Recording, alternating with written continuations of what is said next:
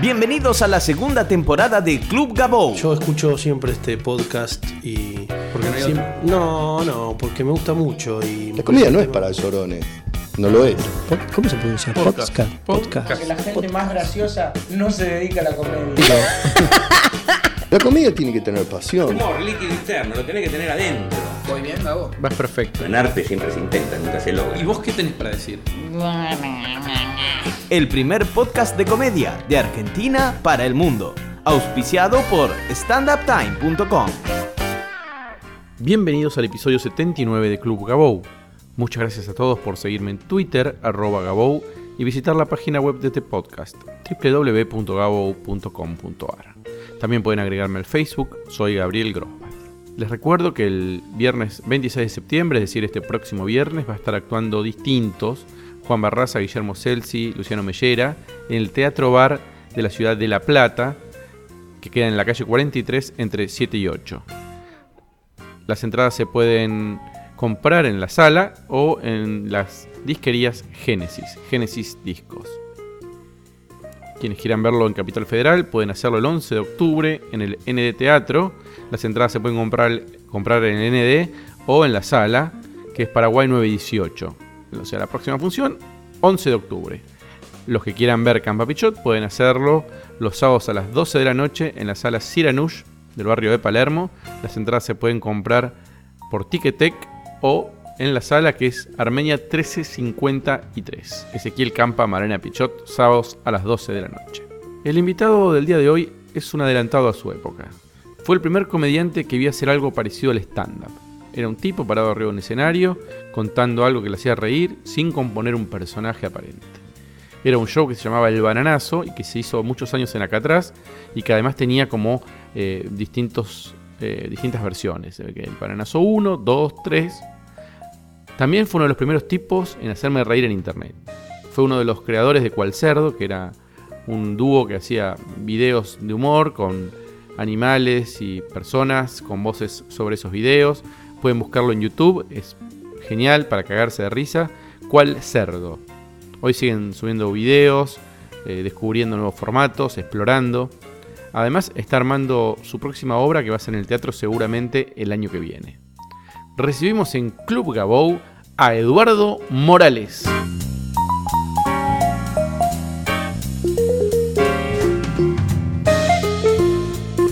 Yo creo que vos sos un adelantado.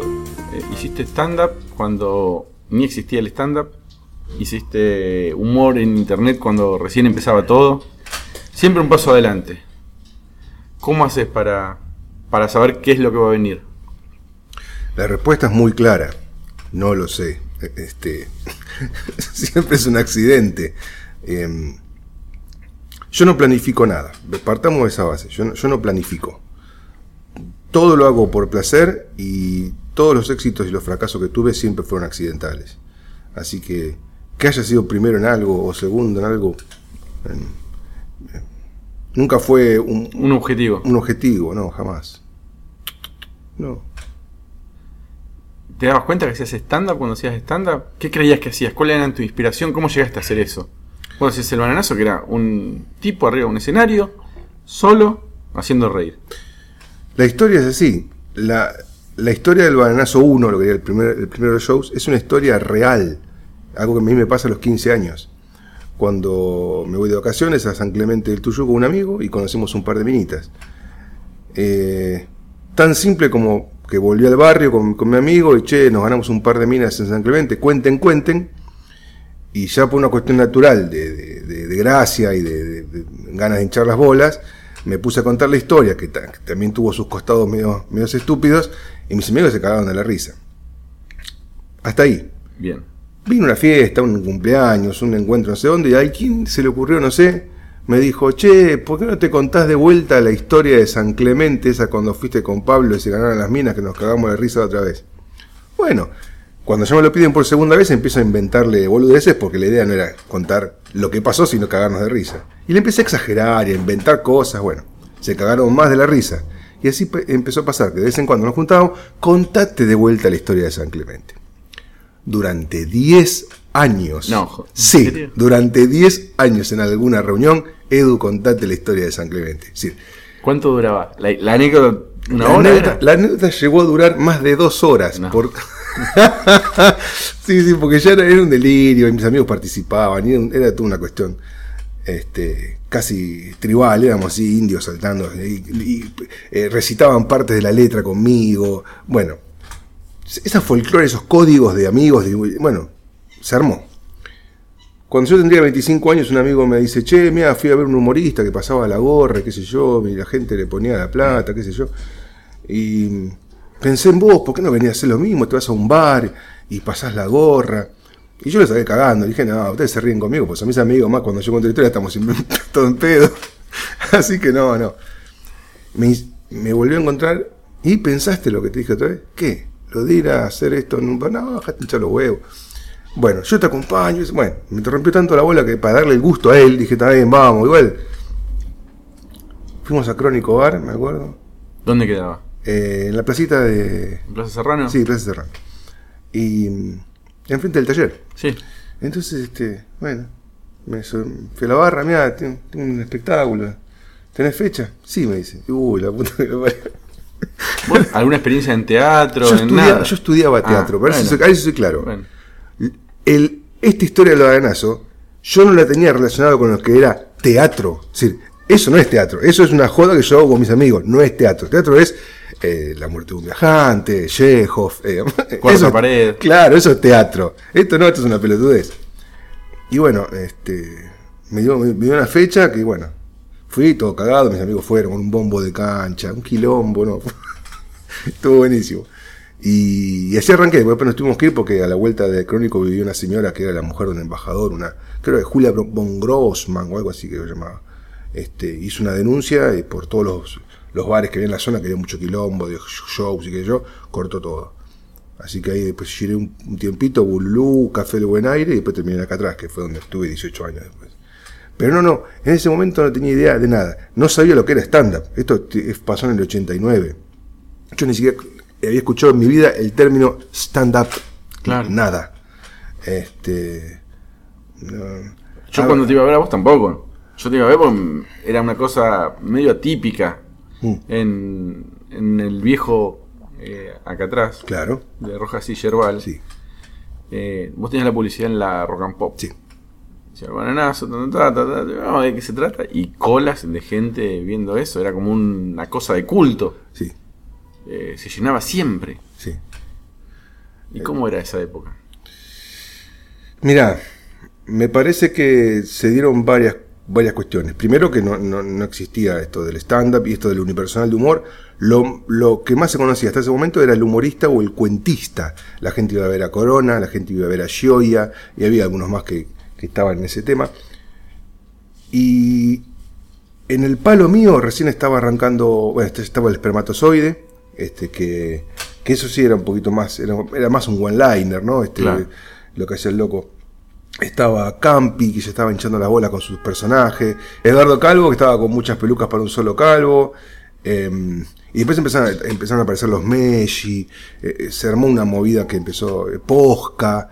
eh, medio como que Peña, ¿viste? Como que era un poquito lo. ¿Pero Peña estaba antes de la radio haciendo teatro? No, no, no. No, vino, no, no. vino después Peña. Claro. Peña vino después. Claro. Este, pero eso de, de unipersonalistas, eh, haci- haciendo algo que no sea contar chistes, no era muy común. Entonces yo creo claro, que eso claro. llamó mucho la atención. Después, yo tampoco hacía stand-up. Ni contaba chistes, ni hacía stand-up. Ni se llamaba stand-up. Ni se llamaba stand-up, ni era esta cuestión de, ¿vieron cuando van al supermercado qué? Papá, Bueno, tampoco yo hacía eso, yo contaba historias. Fui con un amigo a San Clemente y me pasó esto. Brum. Yo la verdad que nunca vi nada parecido. Lo más parecido a lo que yo hacía era Mac Phantom. Pero. Mac Phantom, Estaba en el taller. claro, pero Mac Phantom lo que te decía era como contarte como películas, ¿viste? Claro. Te- bueno, estoy en una misión este, con el ejército en el cuartel, ah, y te hacía los ruiditos, las bombas, era genial. Como historias cortitas contaba el chabón. Yo contaba una historia larga, ¿viste? Y eso era el espectáculo. Llamó eso mucho la atención, llamó mucho la atención el nivel de obscenidad que tenía lo que yo hacía, porque era una bestia, pero la gente decía, ah, es un animal, de tipo se va Igual, al carajo. Eso empezaba, cuando empezaba la gente te puteaba. Yo llegué del interior y iba a ver eso, no lo podía creer. Vos entrabas y la gente antes que vos hables te puteaba. Sí.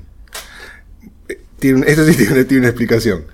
cuando yo arranco en acá atrás, eh, mi primer público era la gente que se quedaba de ir a ver las bandas de rock under. Ajá. Entonces, mi primer público eran chabones con una campera de Motorhead o de ACDC con una birra en la mano.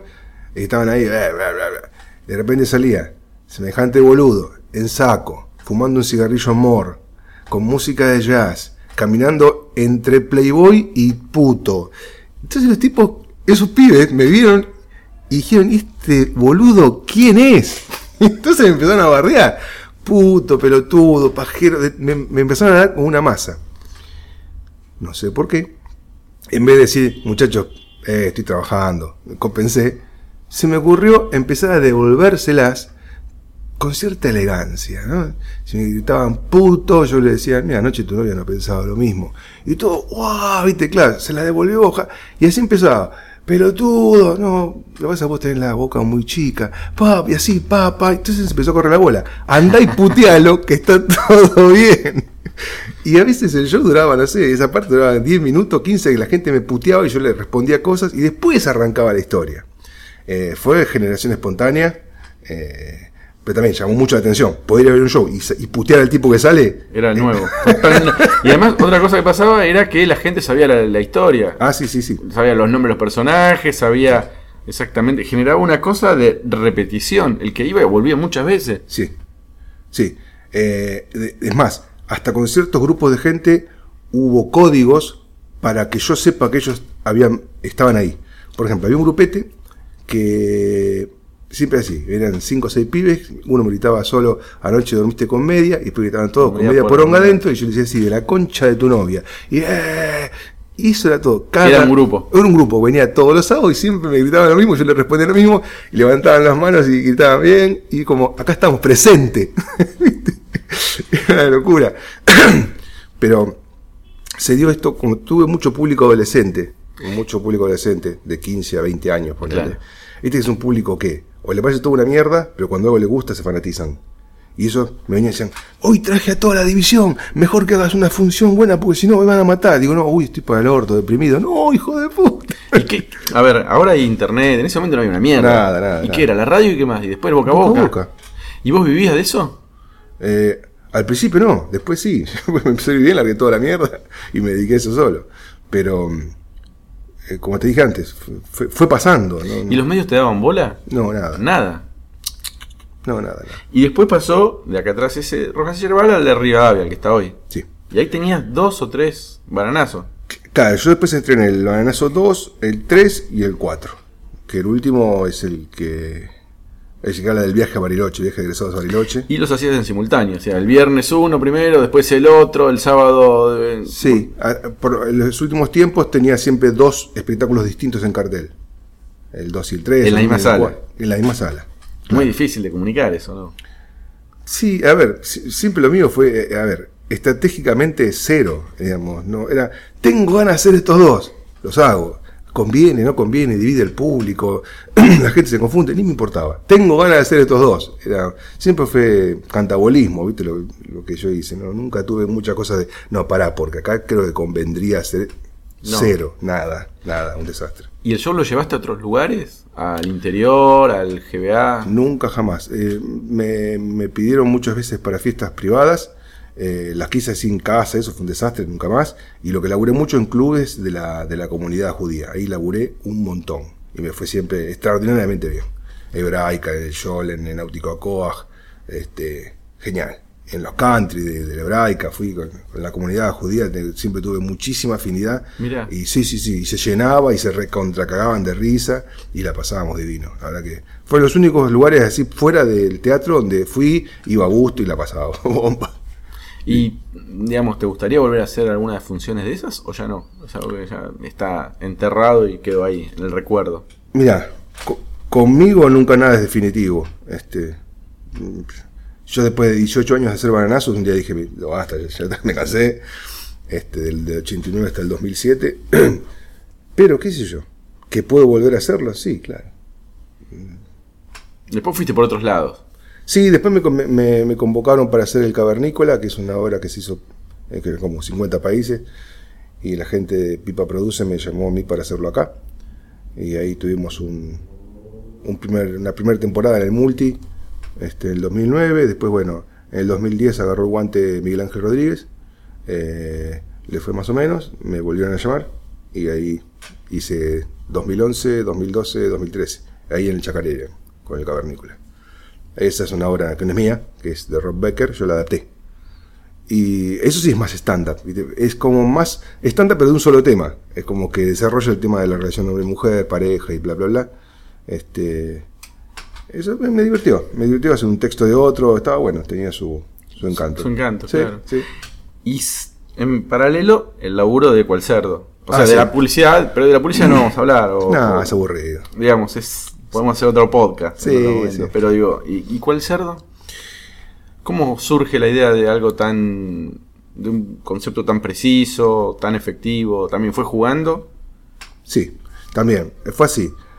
Año 2006. Por lo general, en las agencias de publicidad, cuando hay años con mundial, los meses que vienen después del mundial son una plancha. ¿viste? Ahora. Porque los clientes, claro, ponen toda la moneda en el mundial y después se quedan sin un mango. Entonces, en las agencias estábamos aburridos, ¿viste? con poco laburo. Octubre de 2006, eh, yo eh, trabajo como creativo publicitario. Siempre se trabaja en dupla, ¿viste? Mi compañero estaba boludeando, aburrido, eh, nav- navegando por internet y ve eh, un video de dos, dos tortugas garchando, ¿no? Me dice, mira, Edu. Y nos entramos acá de risa porque hacían ruido, qué sé yo. Y ahí, y ahí parece que le está diciendo el chabón, ta, ta, ta, ta. Mi amigo me dice, uy, para, para, para, que está buenísimo, para que lo grabo. Pone a grabar, yo empiezo a hinchar las bolas y él empieza a responder como si fuera otra tortuguita. Bueno, nos recontracagamos de risa. A mi amigo se le, se le ocurre pichear la voz, darla, ponerla más aguda. Cuando escuchamos la voz pichada, nos cagamos más de la risa. Bueno, risa, risa, vienen los compañeros. ¿Qué pasa, boludo? No, escuchá, que esto. Ja, ja, uy, vengan, vengan, vengan, se armó. prrum. Che, boludo, esto subilo a YouTube. Claro. Ah, claro. Pum. ¿Qué año era eso? 2006. 2000. Octubre de YouTube 2006. era- estaba empezando. Sí, lo subimos en 2006, ah, lo subimos a, a YouTube y likes, me gusta, ta, vistas, vistas, vistas, vistas, vistas. Y dijimos, che, pará, boludo, esto, me gustó un montón esto. Y hagamos otro. Y de que, no sé, empezamos a buscar videos pelotudos este, y los empezamos a doblar. ¿Y cuál fue el segundo? ¿Te acordás? Uh. La paloma, la lora. Eh, no, sí, de la, Lora, de la Lora puede ser. No, ahora no me acuerdo, pero sí, sí puede ser, putita. Este, uno que lo, uno, que lo banearon, que se llama necrosofilia, que, que- Ese es genial. El de las palomas. sí. ¿Qué están haciendo? Ese tremendo. Tremendo, nos fuimos de carajo con todo. ¿Ese lo sacaron? Ese lo banearon, sí, sí. de Wiki hay gente que se denuncia porque le pareció muy, muy, Muy fuerte. fuerte. sí. Así que, Bueno, así que bueno. Tremendo. Y después, bueno, nada, empezó a pasar que se empezó a correr la bola, después nos llamaron de del programa Zapping que hacía el, el pelado con, con Julieta Prandi, nos ofrecieron un, un- un segmento del programa, después nos llamaron de MTV para hacer unos dibujos animados que se llamó Pulga, que, que la producción era de MTV, nosotros hacíamos los guiones y las voces. Este, y ahora, bueno, ahora estamos produciendo también un, un dibujito animado para, para una marca de bebida que va a salir en breve. ¿En internet o en tele? En internet va a salir. En, el- en las redes sociales de esa marca de bebida. ¿Qué, ¿Qué sugerencia le podrías dar a algún pibe que está empezando a hacer humor, que está empezando con el stand-up, o escribe, o no sabe qué carajo hacer, digamos, que sabe que le gusta escribir, que le gusta el humor, que tiene algún talento, este, y que no sabe para dónde arrancar? Primero que jamás piense en ganar plata, que únicamente siga al entusiasmo y a la curiosidad, nada más.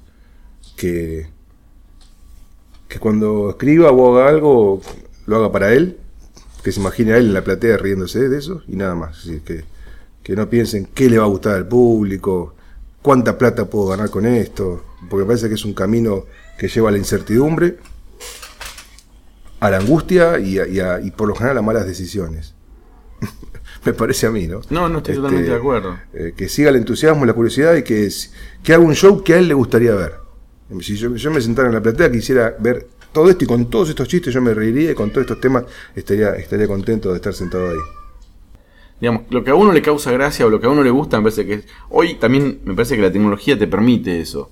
Hoy no hace falta hacer un contenido que le guste a todo el mundo, sino que le guste a cierta cantidad de personas, que son las que te van a consumir lo que vos produzcas.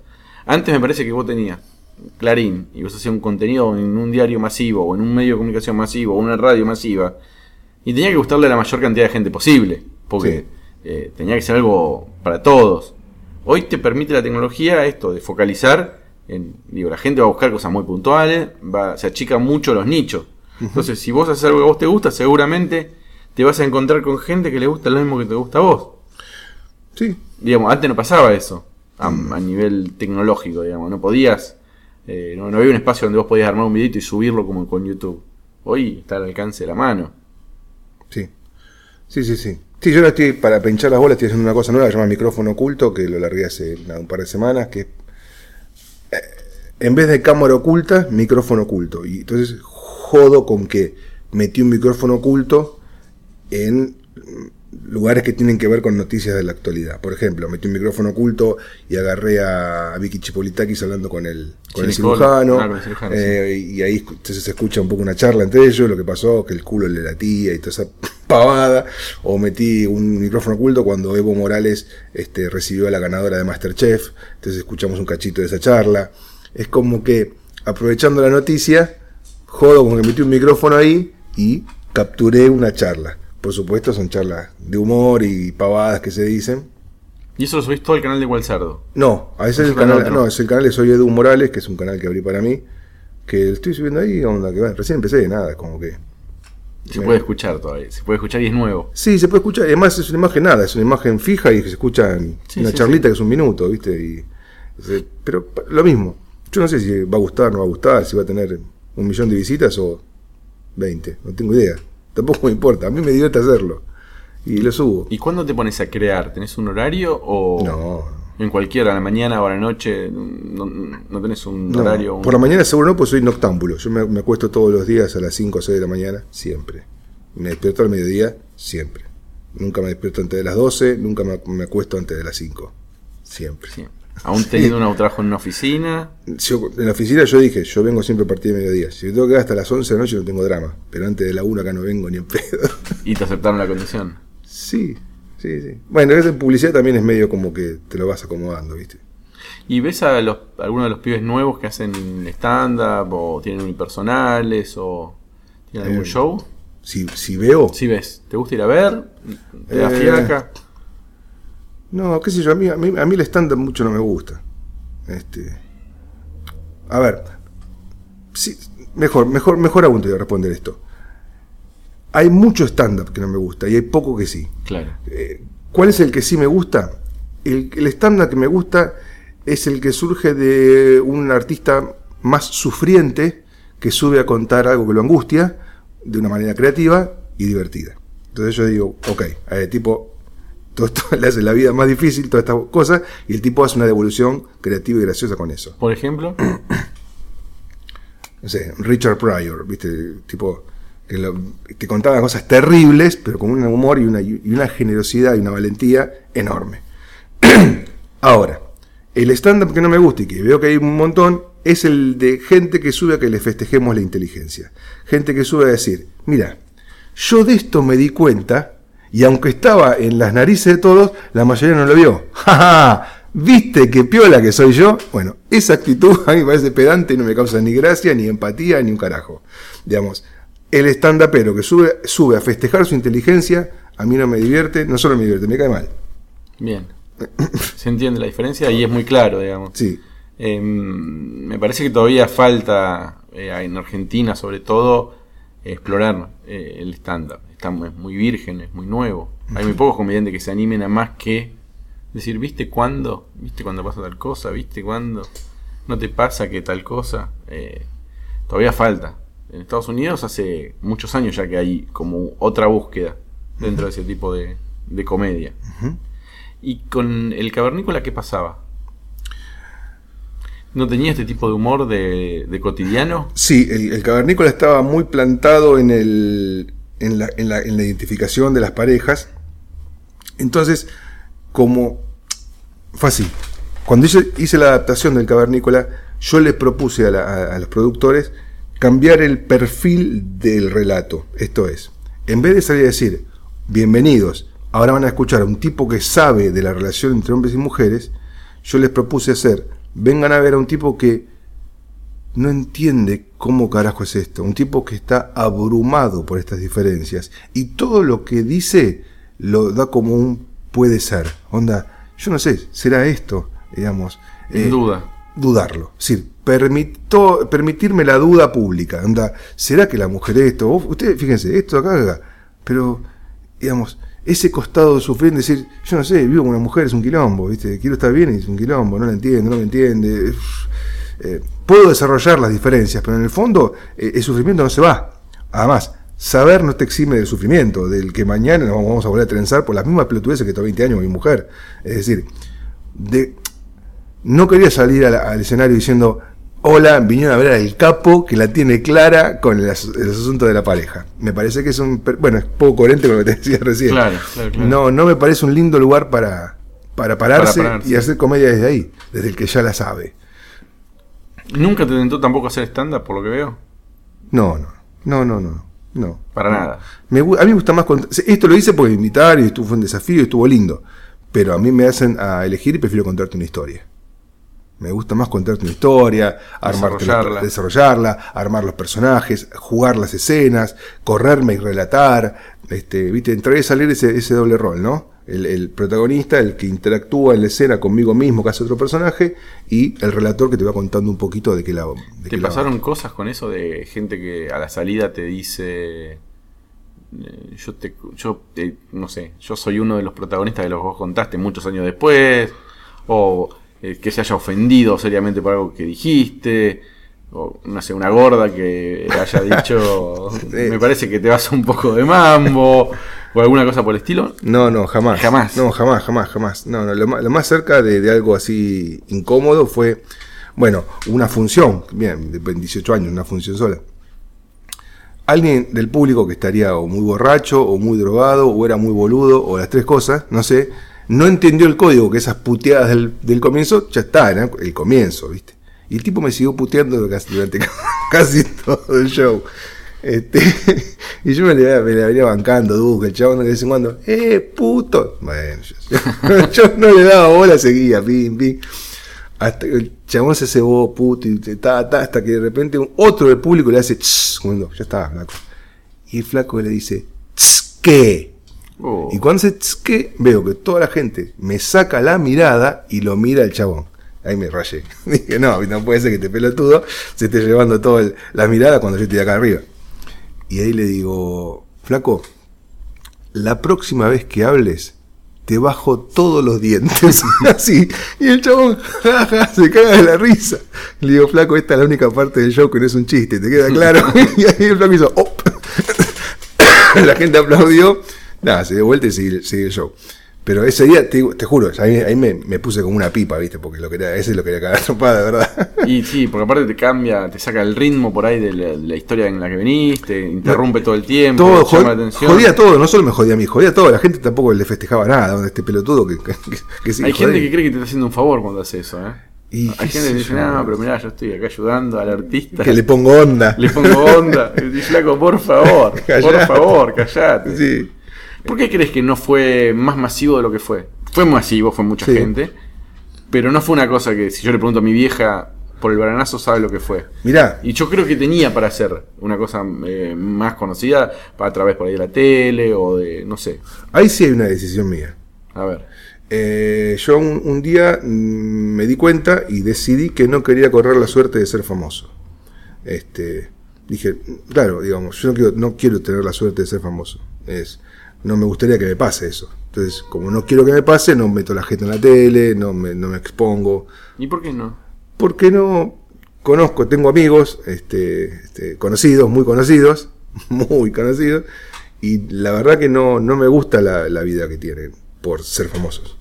Eh, Decidiste. eh, decidí que el pre- sí, preferí no arriesgarme a que me pase.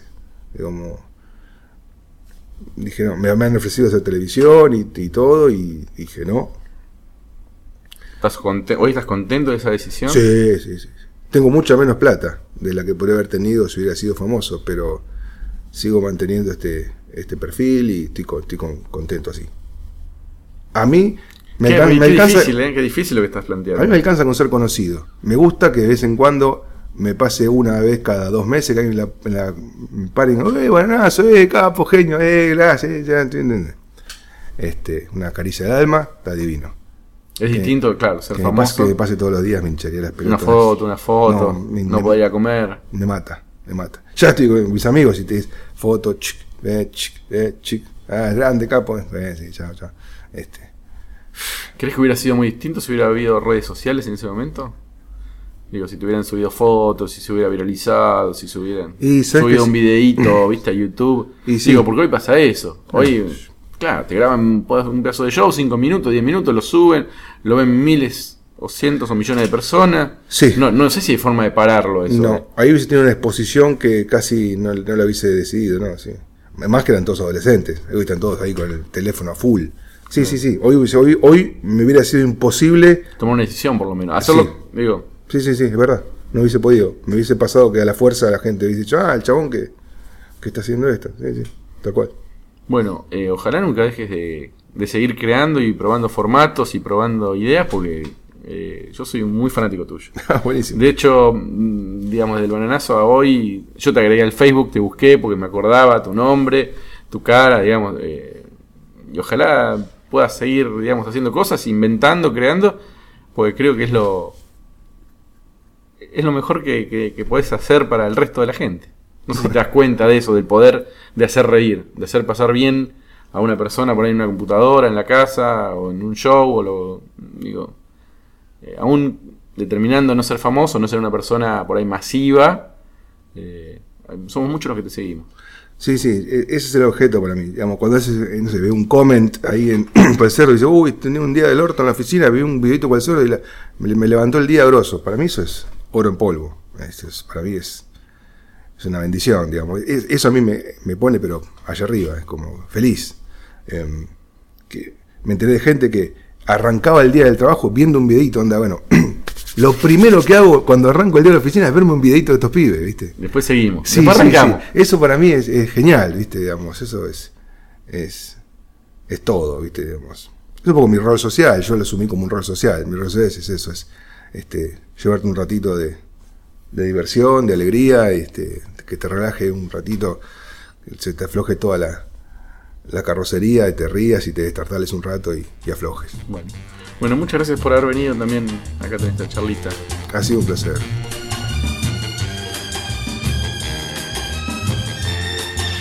Viens voir les comédiens, voir les musiciens, voir les magiciens qui arrivent. Viens voir les comédiens, voir les musiciens, voir les magiciens qui arrivent. Les comédiens ont installé leur tréteau, ils ont dressé leur estrade étendue des calicots. Les comédiens ont parcouru les faubourgs, ils ont donné la parade à grand renfort de tambour. Devant l'église, une roulotte peinte en vert, avec les chaises d'un théâtre à ciel ouvert. Et derrière eux, comme un.